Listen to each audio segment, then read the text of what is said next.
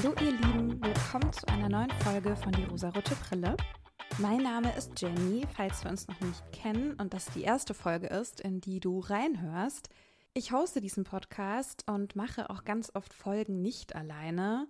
Ich habe immer mal wieder Freundinnen zu Gast, mit denen ich über Filme und Serien spreche und wir gucken uns an, ob die feministisch sind oder doch eher sehr misogyn und traditionalistisch und versuchen dadurch die Welt ein bisschen feministischer zu machen. In vielen Folgen spreche ich aber auch alleine über einen Film oder eine Serie, so auch heute. Ich möchte heute über einen Hörerinnenwunsch sprechen und zwar hat sich Michu eine Besprechung zu Porträt einer jungen Frau in Flammen gewünscht. Bevor die Folge richtig startet, würde ich euch bitten, einen Blick in die Shownotes zu werfen. Das sowieso immer zu machen, weil ich, wenn es ein heikles Thema gibt, über das ich spreche, dort immer markiere. Das heißt, ihr könnt euch anschauen, um was es geht und könnt diesen Bereich dann skippen oder wenn ihr euch gar nicht damit wohlfühlt, auch die ganze Folge skippen. Porträt einer jungen Frau in Flammen ist ein Film aus dem Jahr 2019 von Regisseurin Celine Sciamma. Und dass wir hier einen Film haben, wo Drehbuch und Regie von einer Frau stammen, ist natürlich schon mal sehr hervorzuheben und sehr zu loben. Das finden wir ja sehr gut, weil Repräsentation ist einfach wichtig. Grundsätzlich kann man zu diesem Film aber sagen, dass die gesamte Produktion sehr, sehr weiblich geprägt war. Zum einen haben wir in diesem Film so gut wie keine Männer und die sagen auch ganz, ganz wenig. Also Dialoge finden nur zwischen Frauen statt und wir haben verschiedene Frauen, die miteinander agieren. Und ein Mann spielt keine Rolle. Auch beim Filmdreh am Set waren hauptsächlich Frauen. Das wurde auch sehr hervorgestellt. Das ist nämlich nicht üblich in vielen Filmproduktionen, dass die hauptsächlich weiblich sind. Und ich finde das sehr gut, dass dies ein Film ist, wo das mal so war und es einfach noch ein Grund mehr ist, warum wir diesen Film besprechen und warum wir den vielleicht auch so ein bisschen gesondert hervorheben können. Der Film spielt im Jahr 1770 und wir begleiten zunächst eine Malerin. Sie heißt Marianne. Sie ist auf der Reise zu einem Auftrag. Sie soll nämlich eine junge Frau malen, ein Porträt einer jungen Frau malen, die bald verheiratet werden soll. Und mit diesem Porträt soll dem zukünftigen Bräutigam sozusagen zugesichert werden, ja, das wird deine Braut und das ist schon mal so ein Geschenk und dann weißt du auch schon mal, wie sie aussieht. Es gibt also schon mal zwei verschiedene, ich nenne es mal Klassen oder Stufen, die aufeinandertreffen. Wobei im 18. Jahrhundert Malerinnen nicht so ungewöhnlich waren und auch gar nicht so schlecht verdient haben, die Geschichtsschreibung aber dafür gesorgt hat, dass wir heute keine einzige mehr kennen oder nur sehr, sehr wenige kennen. Marianne ist also gebildet und kommt auch aus relativ guten Verhältnissen. Wir erfahren im Laufe der Geschichte auch, dass sie eine Geschäftsfrau ist, also dass sie die Geschäfte leitet und dass sie auch aus diesem Grund davon freigesprochen wird, jemals heiraten zu müssen, obwohl sie eben eine Frau ist und das in gewissen Kreisen eben verlangt wird. Ganz im Gegenzug dazu eben Eloise, die gemalt werden soll. Sie ist diejenige, die heiraten soll und dieses Porträt soll nun von ihr entstehen. Das Problem an der Sache ist, dass Eloise das überhaupt nicht möchte. Der Wunsch und der Auftrag, dieses Porträt zu erschaffen, stammen von ihrer Mutter. Und Eloise weigert sich, Porträt zu sitzen.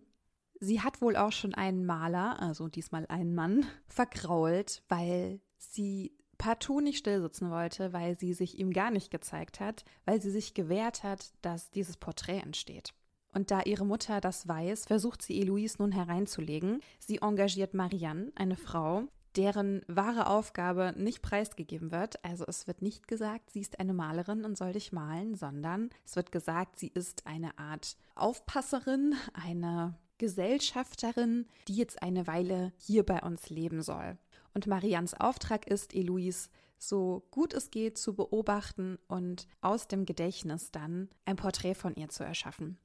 Alles, was so hinter der Geschichte von Eloise steckt, ist sehr interessant, denn eigentlich war es nicht vorgesehen, dass sie heiraten soll. Sie hatte eine ältere Schwester, die ums Leben gekommen ist und es wird nicht explizit thematisiert. Man kann aber davon ausgehen, dass sie sich wohl eigenständig das Leben genommen hat und zwar, weil sie eben nicht heiraten wollte.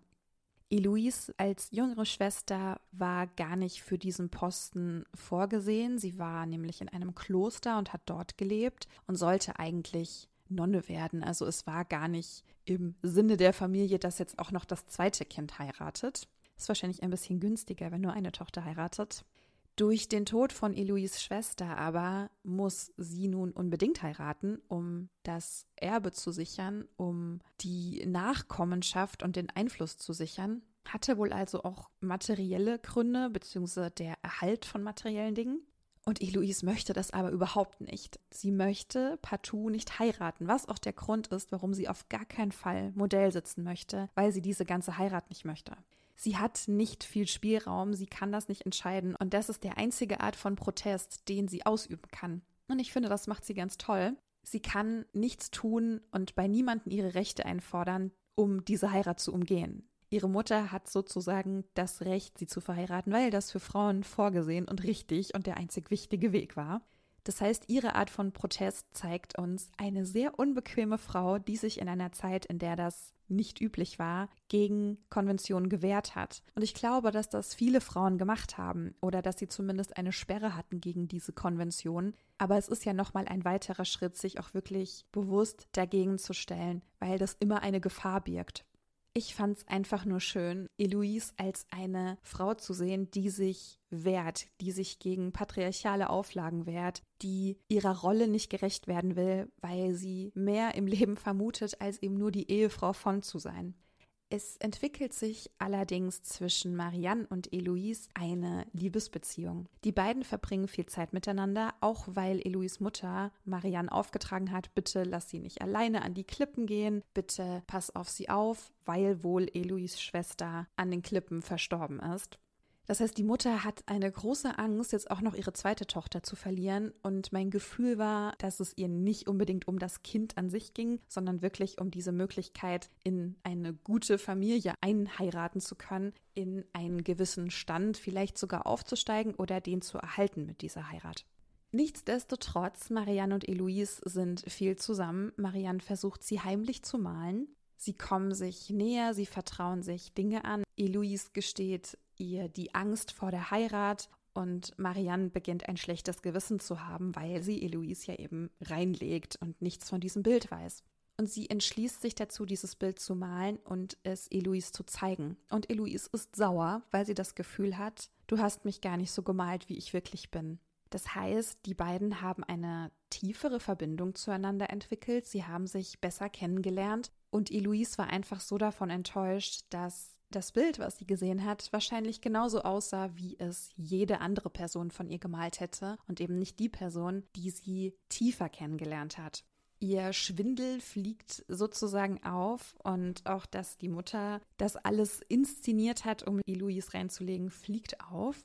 Dadurch, dass Eloise und Marianne aber so nah zueinander gefunden haben, versichert Eloise nun, sie möchte nun Modell sitzen, weil sie möchte, dass Marianne sie richtig malt, also wirklich ihr Wesen, ihr Innerstes auf die Leinwand bringt. Das heißt, sie stimmt nun also zu aus Zuneigung zu Marianne woraufhin die Mutter noch eine gewisse Zeit einräumt, um dieses Bild nun endlich fertigzustellen und sich woanders aufhält. Also sie reist ab. Sie hält sich irgendwo anders auf. Ich weiß gar nicht, wo sie ist, aber wahrscheinlich irgendwo Handel treiben, mit irgendwem treffen. I don't know, irgendwelche Bande schließen.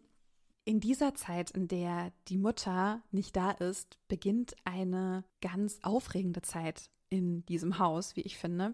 Zum einen ist der Ort, an dem sie sich aufhalten, wunderschön. Also die Landschaft, die man da sieht, ist wirklich absolut atemberaubend. Es ist in der Bretagne und ich weiß, meine Freundin Kerstin, die würde mir jetzt sagen, ich hab's dir doch schon immer gesagt. Hat sie auch, stimmt auch. Es ist so wunderschön dort.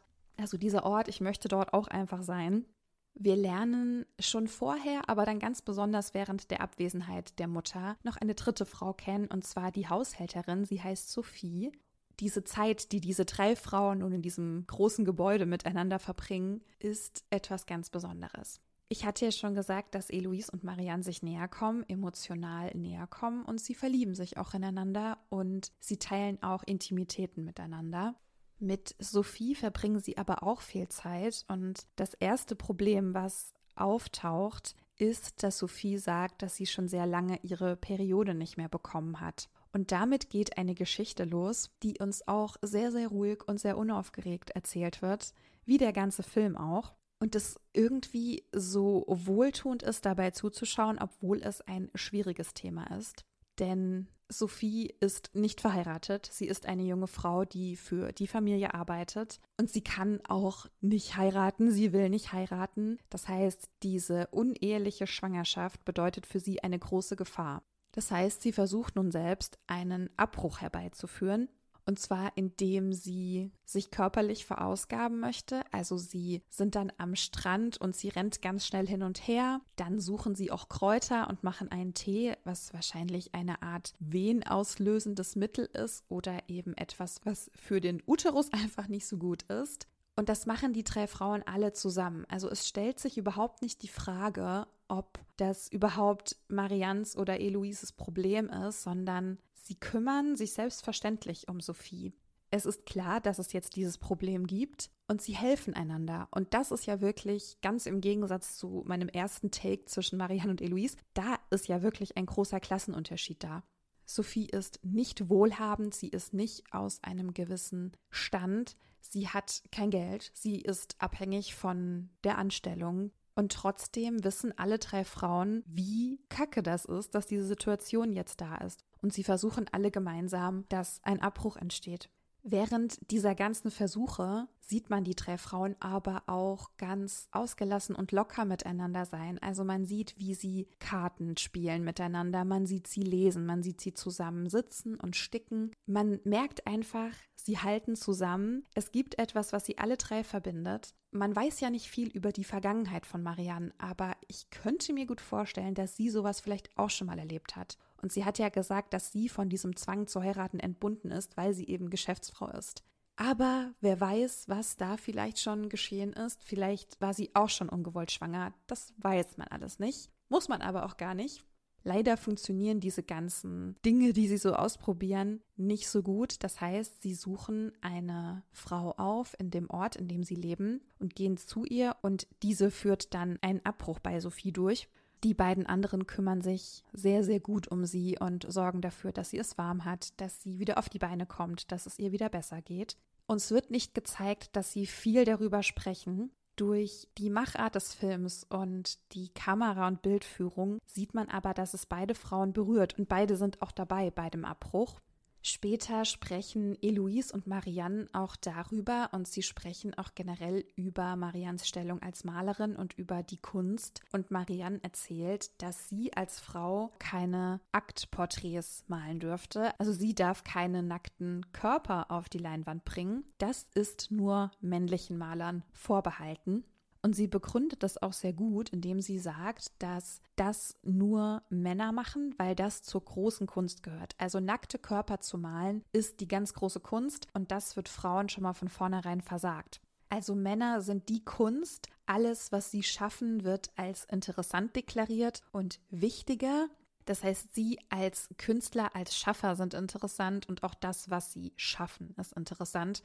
Und ich hatte ja schon gesagt, dass es im 18. Jahrhundert gar nicht so unüblich war, dass man auch eine Malerin beauftragt hat für solch ein Porträt, dass die Geschichtserzählung aber einfach nicht zugelassen hat, dass wir mehr über diese Frauen erfahren oder sie als ebenbürtige Künstlerin wahrnehmen. Und ich glaube, dass gerade in dieser Zeit oder auch noch früher die Geschichtsschreibung Frauen systematisch ausgeschlossen hat und wir das auch bis heute nicht nachgeholt haben wenn man auch an klassische Musik denkt und an Komponisten. Wahrscheinlich könnte jeder von uns mindestens fünf, wenn nicht sogar mehr Komponisten aufzählen. Aber wie viele Komponistinnen denn? Ich denke, das ist in der Malerei nicht anders. Ich bin selbst nicht Riesenkennerin von Kunst, also ich habe da leider nicht so ein richtiges Auge für, auch wie irgendwas gemalt ist und aus welchem Jahrhundert das stammt oder aus welcher Epoche. Ich war da immer super schlecht dass aber in diesem Film aufgezeigt wurde, was weibliche Kunst oder weibliche Malerei bedeuten kann, das war richtig schön fürs Herz. Also natürlich entwickelt sich diese Liebesgeschichte zwischen Eloise und Marianne und natürlich wissen wir, dass die nicht ins Happy End münden wird, weil diese Zeit dafür einfach nicht da war. Dieses Porträt von Eloise wird fertiggestellt, mit dem alle übrigens sehr, sehr glücklich sind. Und Marianne reist ab und hat die Gewissheit, sie wird sie sehr wahrscheinlich nie wiedersehen. Wir erfahren aber, dass Marianne weiter als Malerin arbeitet und sie auch noch während sie bei Louise und Sophie war angefangen hat, die Szenen vom Schwangerschaftsabbruch zu zeichnen. Und ich kann mir gut vorstellen, dass sie daraus weitere Kunst erschaffen hat.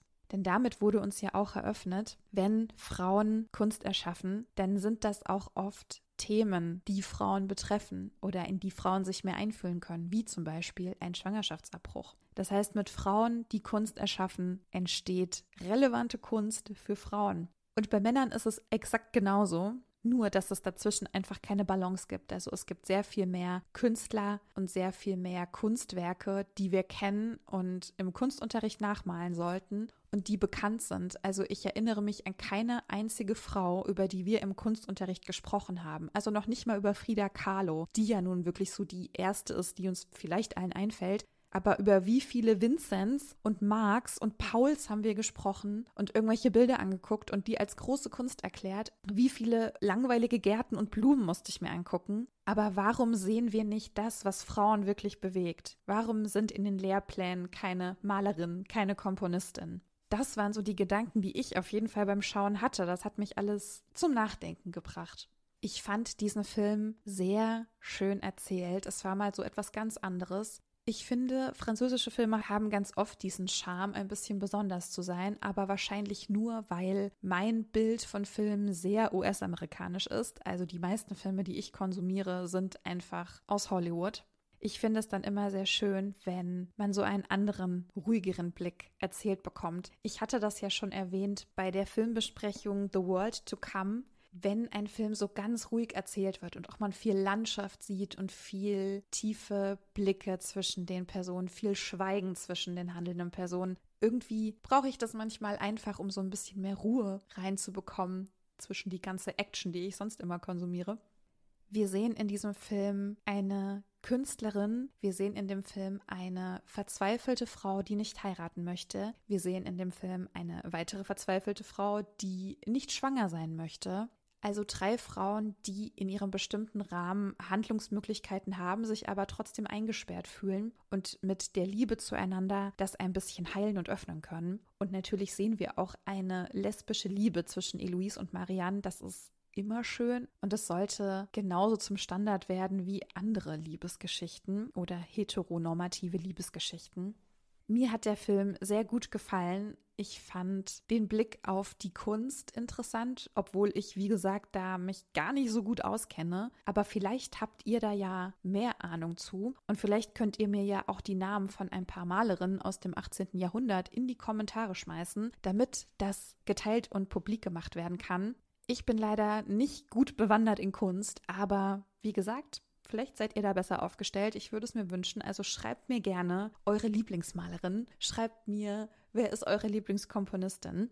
Schreibt mir eure Meinung zu diesem Film und zu dieser Folge. Ich würde mich sehr freuen, wenn ihr dem Podcast 5 Sterne gebt, wenn ihr einen Daumen nach oben gebt, dem Podcast folgt und weiterleitet. Das wäre ganz toll und würde helfen, dass die rosarote Brille noch von mehr Menschen gehört werden kann, die sich für Feminismus und Filme interessieren.